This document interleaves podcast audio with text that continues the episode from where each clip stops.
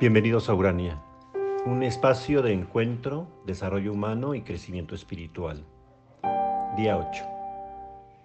Las consideraciones sobre el tiempo y el espacio que hemos hecho en los días anteriores debería de ser una reflexión constante en nuestros días, porque por un lado son aspectos que forman parte de nuestra condición humana y aún más de todo lo que tenga materia, y por otro lado porque en la vivencia del tiempo y del espacio están los alcances y limitaciones de cada uno de nosotros y de las características de las variadas formas que adquiere la materia.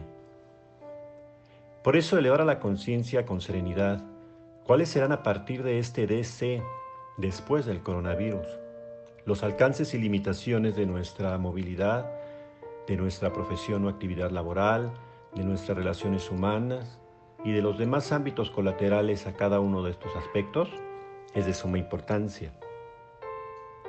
Debemos considerar que las redes sociales se presentan hoy como la nueva tierra prometida. No tener acceso a Internet en estas condiciones es verdaderamente angustiante, porque pasamos desde el más craso anonimato y aislamiento hasta verdaderamente sentirnos excluidos de esta matrix de realidad virtual. Corremos el riesgo que lo que hoy le da sentido a nuestra existencia y definición a nuestra condición humana llegue a ser la inteligencia artificial y las redes sociales.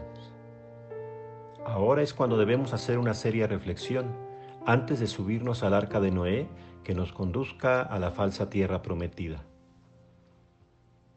En estos días poder distinguir, discernir y seleccionar la información nos genera vértigo desde lo más factible hasta lo más fantasioso.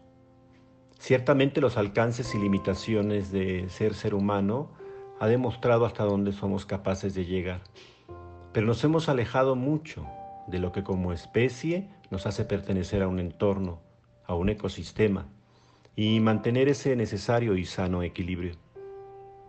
Pensemos por un momento en los millones de seres humanos que hasta la fecha no dependen de la inteligencia artificial, de las máquinas o las redes sociales.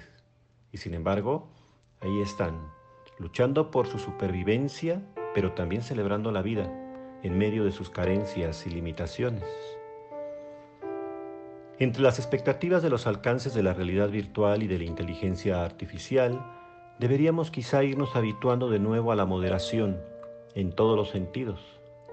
Quizá antes de acometer la tarea de cómo vamos a mantener un mundo donde las comunicaciones y medios de transporte eran la razón fundamental que sostenía nuestra realidad, hoy lo local se nos presenta con toda su crudeza. Antes de esperar a que el destino nos alcance, en la que sin darnos cuenta, las máquinas, las computadoras o los robots sean lo que definan lo nehumano, sería muy conveniente volver a reconciliarnos, aceptarnos y amarnos con las condiciones, alcances y límites de lo propiamente humano.